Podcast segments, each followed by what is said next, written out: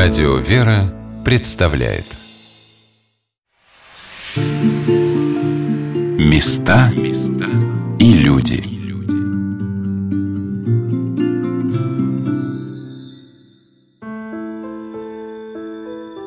В начале XX века, в 1902 году, в России был создан приют «Братство во имя Царицы Небесной» для слабоумных и эпилептиков, в котором находилось 50 детей – Открытие его стало возможным благодаря трудам Екатерины Константиновны Грачевой, подвижницы педагога, которая своими занятиями с больными детьми доказала возможность и необходимость их обучения. Поначалу она взяла двух девочек, одну с глубокой умственной отсталостью, а другую со слепоглухотой. И, проведя в Петербурге открытый экзамен для учителей, не веривших в успех дела, показала им, что таких детей можно и нужно учить. К 1914 году в заведениях «Братства во имя Царицы Небесной» воспитывалось около 500 человек. Познакомившись с опытом обучения слепо-глухонемых детей во Франции и Германии, Екатерина Константиновна опубликовала свои труды и вдохновила многих людей откликнуться на желание помогать образованию таких детей.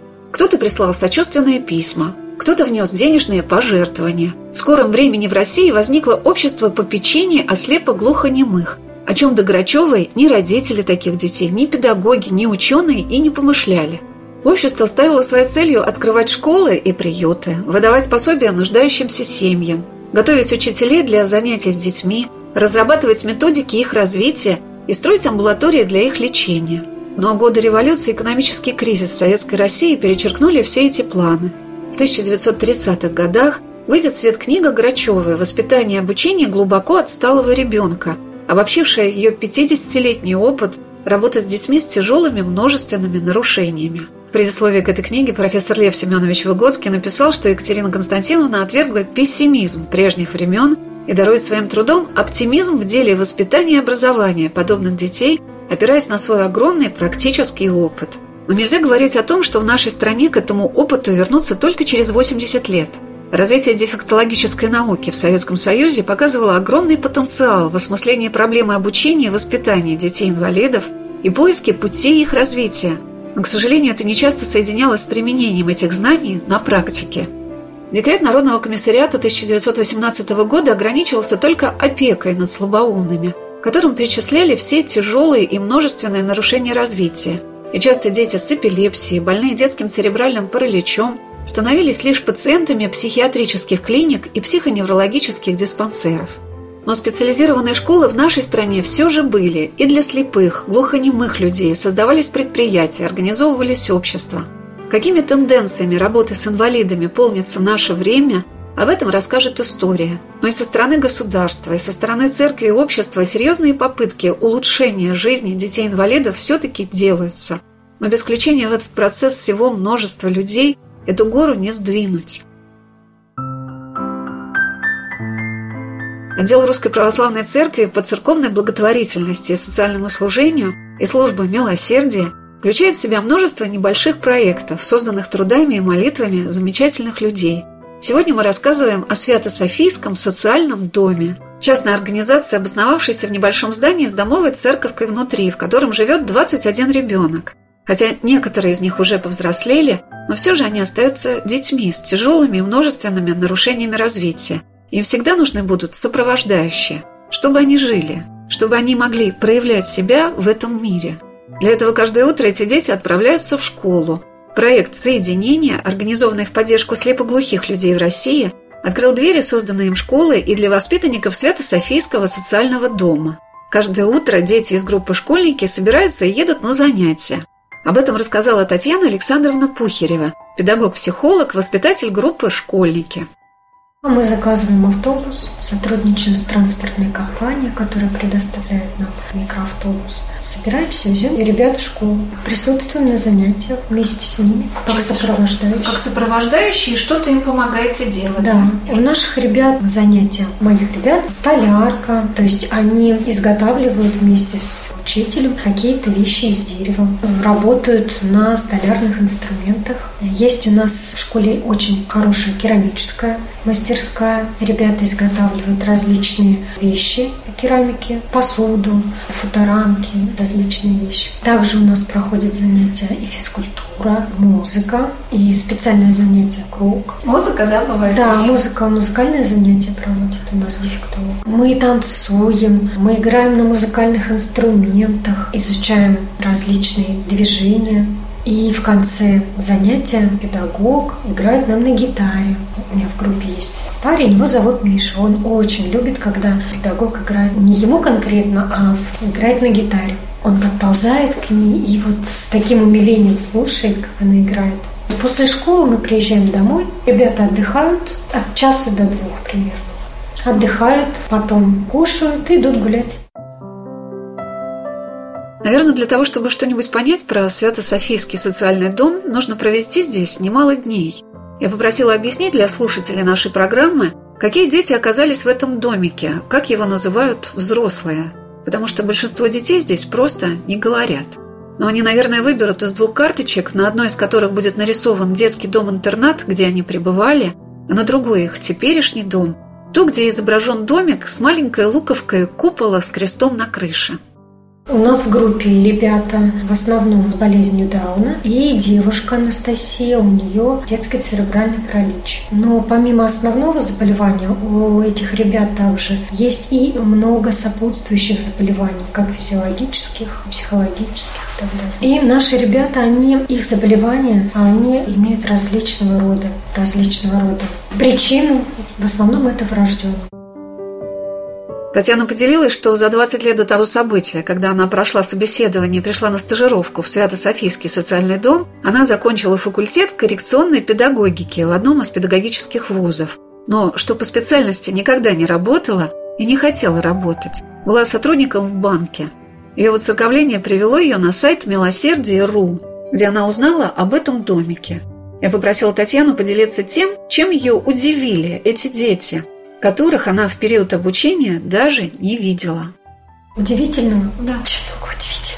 Дефектологии сейчас применяют термин «дети с особыми образовательными потребностями». Соответственно, особые люди. Но особые они ведь не только с точки зрения мира, да, вот у них не развиты, не сформированы те или иные понятия, но они особые в другом смысле. Они, вот смотришь на них, коммуницируешь с этими ребятами, они как-то чутче понимают этот мир, могут научить тебя радоваться. То есть у них многого можно научиться на самом деле. Например, вот смотрю Настя, как она умеет радоваться жизни, садится на качелю, начинает раскачиваться, и она наслаждается вот этим моментом. Это действительно вот каждому человеку, мне этого не хватает, чтобы быть в моменте, наслаждаться миром в этот момент. Она смотрит на небо, она качается. Ну, казалось бы, что. Почему еще они особые? Не только с точки зрения вот, мирского взгляда, а у них душа чище. Поэтому они более чувствительны. Ну вот как объяснить? Анастасия у нас, например, всегда плачет на молитве «Царица моя предлагаю». Неважно, в храме, мужчина поет, женщина, либо это аудиозапись, только на этой молитве она всегда плачет. Или вот я могу ей там как-то, ну, напевать немного. И она всегда на этой молитве плачет. Только на этой. Вот как это объяснить? Например, вчера мы ездили к Матронушке в храм Покровский женский монастырь. Ребята там были уже не первый раз, но тем не менее Анастасия вышла из автобуса и вперед всех пошла, знает, куда идти. Ты не объяснишь. То есть они более, может быть, душа чище, поэтому они более чувствительны, восприимчивы вот к каким-то духовным материям, вещам. Они чувствуют, когда у тебя настроение плохое или тебе плохо. Просто вот бывает же, да, как-то на душе не очень или плохое настроение. Например, например, на литургии, или как-то там Вова подходит, голову на плечо кладет и все, куда делать плохое настроение или тяжесть в душе. Поэтому они особенные в другом смысле, чем просто люди, у которых не сформированы те или иные понятия в силу каких-то физиологических отклонений. Мне посчастливилось побывать еще в одной группе, которая называется «Адаптация». Это группа, в которой живут лежачие дети, инвалиды-колясочники – в этот день они были в музее и приехали переполненные знаниями и эмоциями. Вот что рассказала о своей группе ее координатор Елена Викторовна Кулакова. Самая сложная группа в плане физического развития. У нас все колясочники, за исключением только одного мальчика, который ходячий. Ну, а в плане общения с детьми, мне кажется, что моя группа самая легкая. Ну, каждый педагог, каждый воспитатель привыкает к своей группе. Мне кажется, что это самое лучшее, самое легкое. Детки дают радость. Приходишь на работу и понимаешь, что мир настолько прекрасный, удивительный. Посмотришь на Тосю, которая улыбается, на Лерочку, которая обнимает, на Даню, который подойдет, голову положит на плечо, Федя, который встречает «Доброе утро», но нас не видит. Очень радостно. А всегда слышит, кто пришел? Федя, да, слышит. Слышит, очень любит радио Вера. Это то, что он любит повторять. Периодически мы включаем, он слушает и вот повторяет радио Вера. Очень хороший слух у него и очень хорошо поет. Может запомнить какую-то песню потом сидеть и напевать, причем на различных языках. У нас такой талант. Одухотворенный. Одухотворенный, да, абсолютно. Могу, допустим, рассказать, как проходил наш сегодняшний день. Сегодня мы ездили в музей, Дедушкин чердак называется, в Измайлово, и музей старинных вещей. Мы приехали, конечно, все в восторге, но немножко затянулась наша поездка, потому что попали в пробки. Проснулись мы в 8, в 9 часов мы позавтракали, до 10 у нас были ну, различные гигиенические процедуры, и в 11 мы уехали. Все, конечно, в восторге приехали, привезли фотографии, всем понравилось сказали, что поедем еще раз. Сказали, что очень уютный музей. Небольшой, но было очень интересно послушать экскурсовода. Там можно было померить что-то, потрогать, и это важно для наших деток. Тактильное ощущение. Небольшой уютной кухоньке мы беседовали вместе с воспитателями и сопровождающими группы адаптации. ребята рассказывали, как они пришли в этот дом работать. Вот чем поделилась Анна Сергеевна Иванова. Я думаю, это, конечно, только с Божьей помощью. Какой-то удивительный промысел. Где-то год назад я стала волонтером Красной зоны. У меня был такой период очень тяжелый, как раз по поводу любви. Был очень тяжелый период, было одиночество. Я думала, так неплохо было, какая-то духовная такая была пустота, одиночество. Очень было тяжело на душе. Я думала, тяжелее, чем мне, никому не будет. И как-то я узнала, что надо идти в такие моменты к тем, кому еще хуже. И как раз вот, когда эта у меня мысль промелькнула, я увидела в Инстаграме призыв владыки Пантелеймона, что надо идти, что зовут в красную зону. Я пошла, обучилась, стала ходить. И вот стала ходить, как-то обрела такую гармонию, такой покой на душе, такую радость, любовь, что-то удивительное. Вот через помощь другим произошло какое-то изменение внутри меня. Удивительно, как санитарка помочь, там, покормить, перестелить, поменять подгузник, даже просто поговорить уже очень нужно. А потом я стала думать, а куда бы мне еще пойти, где я могу применить вот навыки помощи лежачим. Я очень хотела сюда прийти, так как педагогическое образование. И как-то все это совпало, все вместе, и навыки в красной зоне, и педагогическое образование. И пришла сюда. Но что самое удивительное для меня, в домике не обязательно все имеют педагогическое образование. Просто этот особый свято-софийский ген соединил этих людей в этом месте, как большую прекрасную картину, огромный пазл, каждая частичка которого продолжает линии другого человека. Например, Елена не работала по специальности педагога, но она мама двух приемных дочек, которые уже выросли, а этот дар материнской любви нельзя скрыть и удержать его в себе. Случайно. У Бога ничего не бывает случайного. Случайно попала в домик, случайно встретила заместителя директора на первом этаже, случайно потом в этот же день пообщалась с директором. И вот случайно здесь работаю. Но чему я очень счастлива, мне очень нравится. Мне кажется, о такой работе я даже мечтать не могла. У меня у самой две усыновленные дочки, да, и вот когда мы ездили в детский дом, я думала, вот бы работать в какой-то такой организации. А дочки сейчас уже выросли, взрослые, старшие 20 лет, младшие 18 лет. И вот, в общем, есть свободное время, и моя мечта, можно сказать, даже не мечта, а если мечта, то какая-то заоблачная. Вот она осуществилась, и я счастлива, что я здесь. Я очень люблю коллектив, я очень люблю деток, и слава богу, слава богу, что я здесь. Росла с бабушкой, то есть много времени проводила с бабушкой. Есть родители, но, соответственно, в советское время мы все, наверное, много времени проводили с бабушками. Бабушка была добрейшей души человека и очень верующей была. Она была неграмотной, и все, что она знала о Боге, она вот какие-то притчи, сказки, поговорки рассказывала, молитвы какие-то вместе читали. И она всегда учила, что нужно вот помогать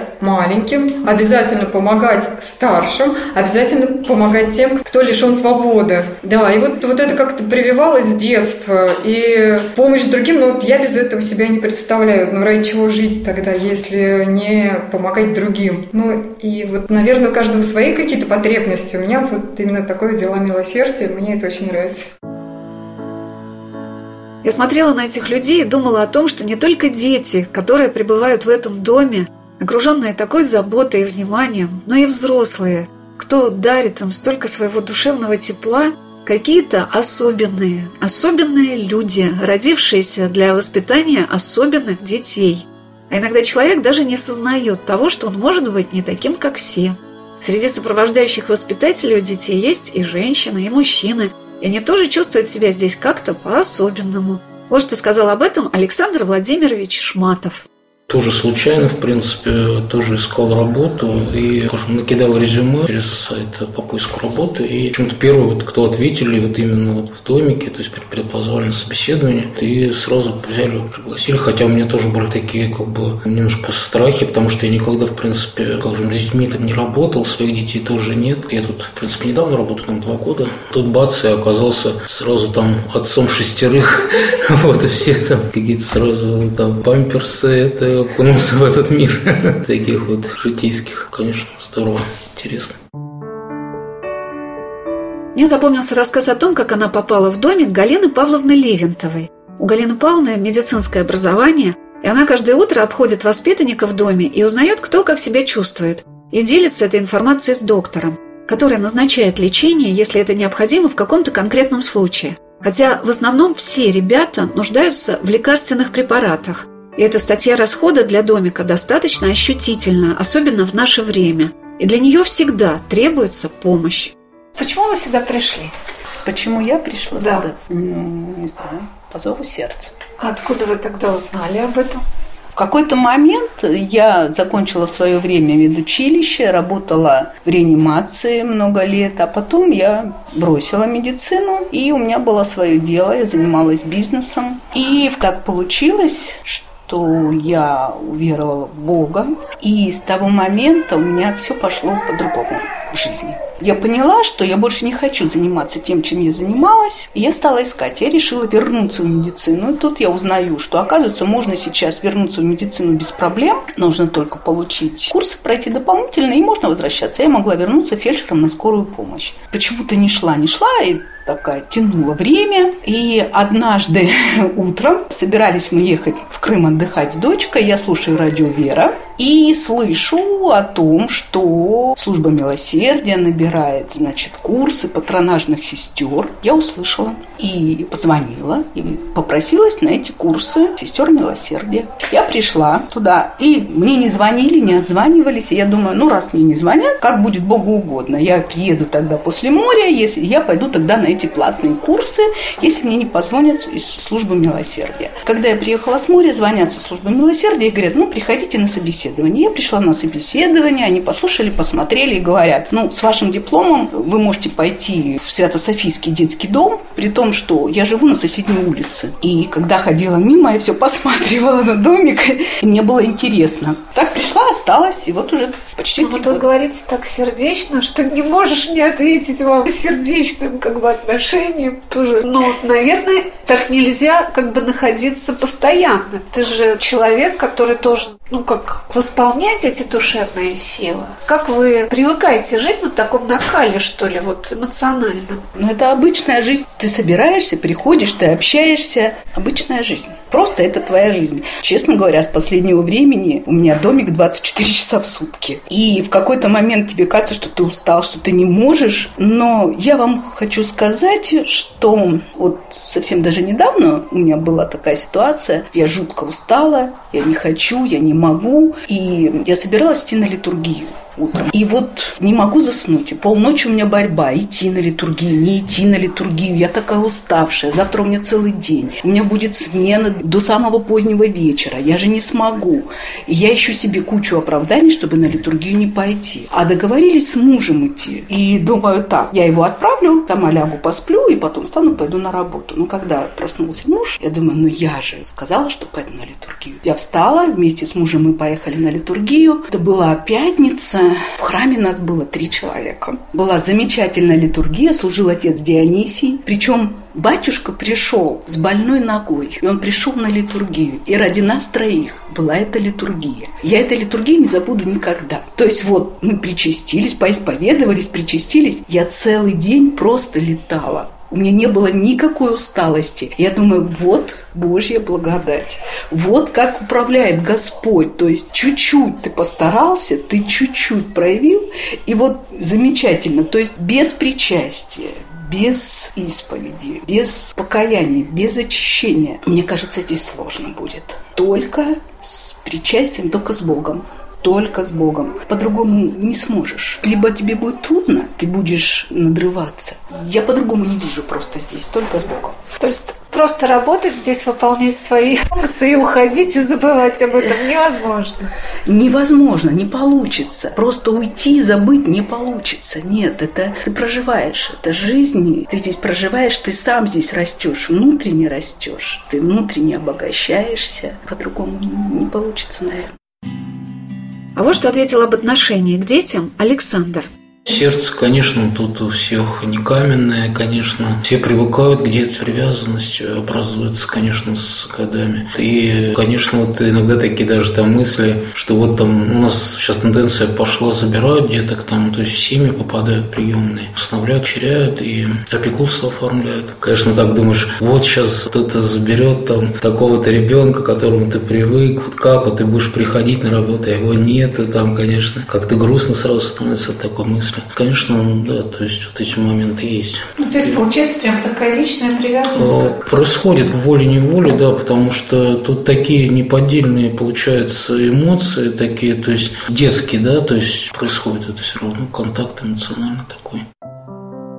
Когда я бываю в подобных местах, я всегда думаю о том, а как же на протяжении всей своей жизни чувствуют себя священнослужители, батюшки – которым ежедневно обращаются за помощью люди очень разных судеб и характеров, с огромным числом проблем. Но очень часто бывает так, что именно священники руководят такими проектами, как Свято-Софийский социальный дом. Я спросила ребята о владыке Пантелеймоне, епископе Верейском, возглавляющем синодальный отдел по церковной благотворительности и социальной работе Русской Православной Церкви.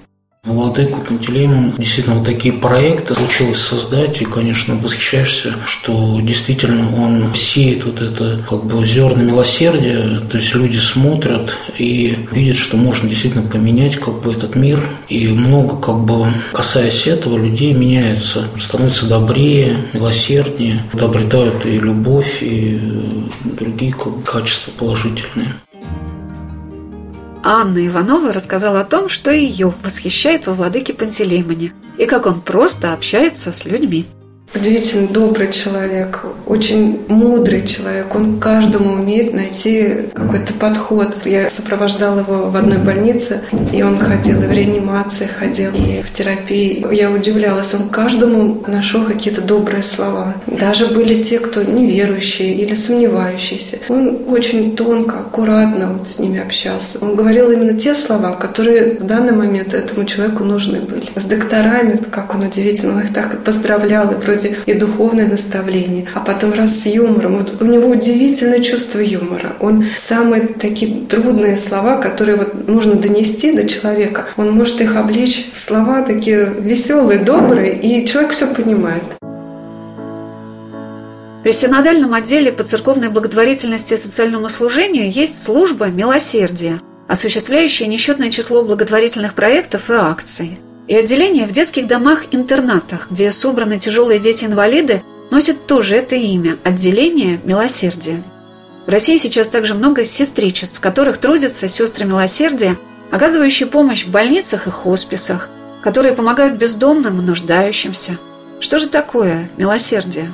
Как почувствовать в себе эту силу, которая рождает в тебе радость от общения с больными детьми, с престарелыми людьми, от желания помочь, чем ты можешь. Ведь любая помощь, самая простая и минимальная – это действие. Именно к нему мы призваны, потому что мы люди, созданные по образу и подобию Божию. В домике на третьем этаже есть домовый храм. Он совершенно уникальный. Виктория Глотикова показала мне в нем открытое взору небо. Владыка как-то сказал, что у нас здесь удивительный храм, потому что он даже не знает, где еще видно небо через окна на потолке храме. Да, действительно, храм с прозрачным куполом. Я впервые такое вижу. Я, правда, слышала о том, что мечтают построить храм с прозрачными куполами, а вот тут он уже осуществлен. Да. Кому он посвящен? честь Святой Софии, веры, надежды и любови, мученицы. Какие красивые росписи.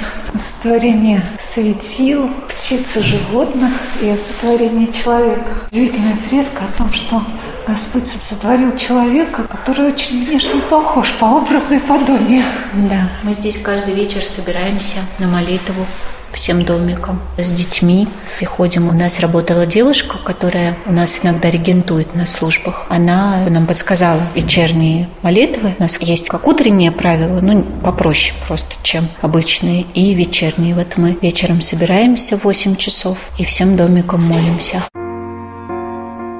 Каким жизненным уроком может стать для человека лишь один день пребывания в Свято-Софийском социальном доме? И главными твоими учителями становятся дети, которые здесь находятся на пожизненном сопровождении. И дай Бог, чтобы их жизнь здесь продолжалась долгие-долгие годы. Ребята немного учат и показывают, какой ты, какой ты есть здесь и терпению, и быть более внимательным, как любить и как радоваться жизни. Послушанию, опять же, да. Да, можно сказать, что в силу каких-то неразвитых у них, не сформированных представлений, понятий и так далее, они вот просто послушные. Но вот ты смотришь на них, говоришь, Сереж, пойди помой руки. Не говорит, я не хочу да, или там отстань от меня. Он идет, моет руки. Вот какого-то вот такого послушания в жизни мне лично не хватает. И я вот смотрю на них и тоже этому учусь, да. Как Настя радуется, вот у нее можно этому научиться. Здесь, на мой взгляд, очень много можно чему научиться. Здесь и духовное развитие. Это очень много чему в этом плане. Плюс научиться любить. К чему нас Христос призывает? Любить. Вот эти ребята, они учат нас любить. А вот какими мыслями поделилась с нами Галина Павловна Левинтова, ответив на мой вопрос о том, как мы можем правильно относиться к этим детям. И также смотреть как на живую душу, которая как-то нужна Богу, как-то ну, он конечно, ее развивает, ну, конечно. И что-то значит в этом мире. Скажем так, если мы посмотрим еще с времен Гиппократа, сколько раз пытались сделать мир без людей-инвалидов, людей с патологиями. Если вспомнить даже Гитлер, он пытался очистить, э, в общем-то, расу, чтобы была чистая арийская раса. Ничего не получается. Проходит какое-то время, и опять появляются эти люди, эти дети там, ну, с этими патологиями. Значит, это Божий замысел. Они нужны, без них нельзя. Я думаю, без этих людей без таких людей с ментальными особенностями мир был бы более жесток. Скажем, они нас учат милосердию и состраданию прежде всего. Вот тот человек, который способен открыться, да, и увидеть, вот это вот как маркер общества, скажем так, зрелости, что ли. Чем лучше относятся в обществе к таким людям, и чем лучше их воспринимают, тем более развитое, я считаю, общество. Они учат не зацикливаться на своих проблемах, переводить ракурс своего эгоизма, эгоцентричности своей на все-таки на какие-то более высшие ценности. Не только я существую в этом мире, но когда люди испытывают потребность тебе, ты же понимаешь, что без тебя этот человек, то есть ты его руки, ты его ноги, ты его голова, он без тебя не может. И вот отсюда у тебя уже душа начинает по-другому открываться. То есть и сочувствие, и милосердие. С этим, может, правда, не совсем легко жить, но по-другому ты тоже уже не можешь. Поэтому так. В наши дни в России ведется очень много социальной работы. Существуют благотворительные организации и фонды. Правительство и различные департаменты утверждают множество положений об оказании помощи и услуг инвалидам. Составляются новые методики и придумываются новые языки общения. альтернативные средства коммуникации. В каждом музее есть пандусы для инвалидных колясок, наглядные пособия и макеты. Кстати, на Западе это отношение к инвалидам, что они вправе включаться в полноценную жизнь, тоже возникло не так давно, лишь в начале 21 века. Но дело в том, что это не проблема государства, это проблема каждого человека. Если ты хочешь увидеть этих людей, этих детей, эту боль и страдания, если ты способен ее принять как личное событие в своей жизни, ты захочешь что-то сделать. Наш мир – это мир, который сделали таким мы сами, и никто, кроме нас, не изменит нашего отношения. Каждый человек может увидеть в себе эту искру Божию, огонек нежной любви, заботы о другом человеке – Любовь и милосердие не живут друг без друга. Это как два крыла нашей души, которая способна подняться над жизненной суетой и тревогами выше своей жизни. И помочь ей в этом может другая жизнь, более беззащитная, обделенная, но не забытая Богом. Просто Господь ждет от нас этого шага навстречу. Главное, не откладывать надолго.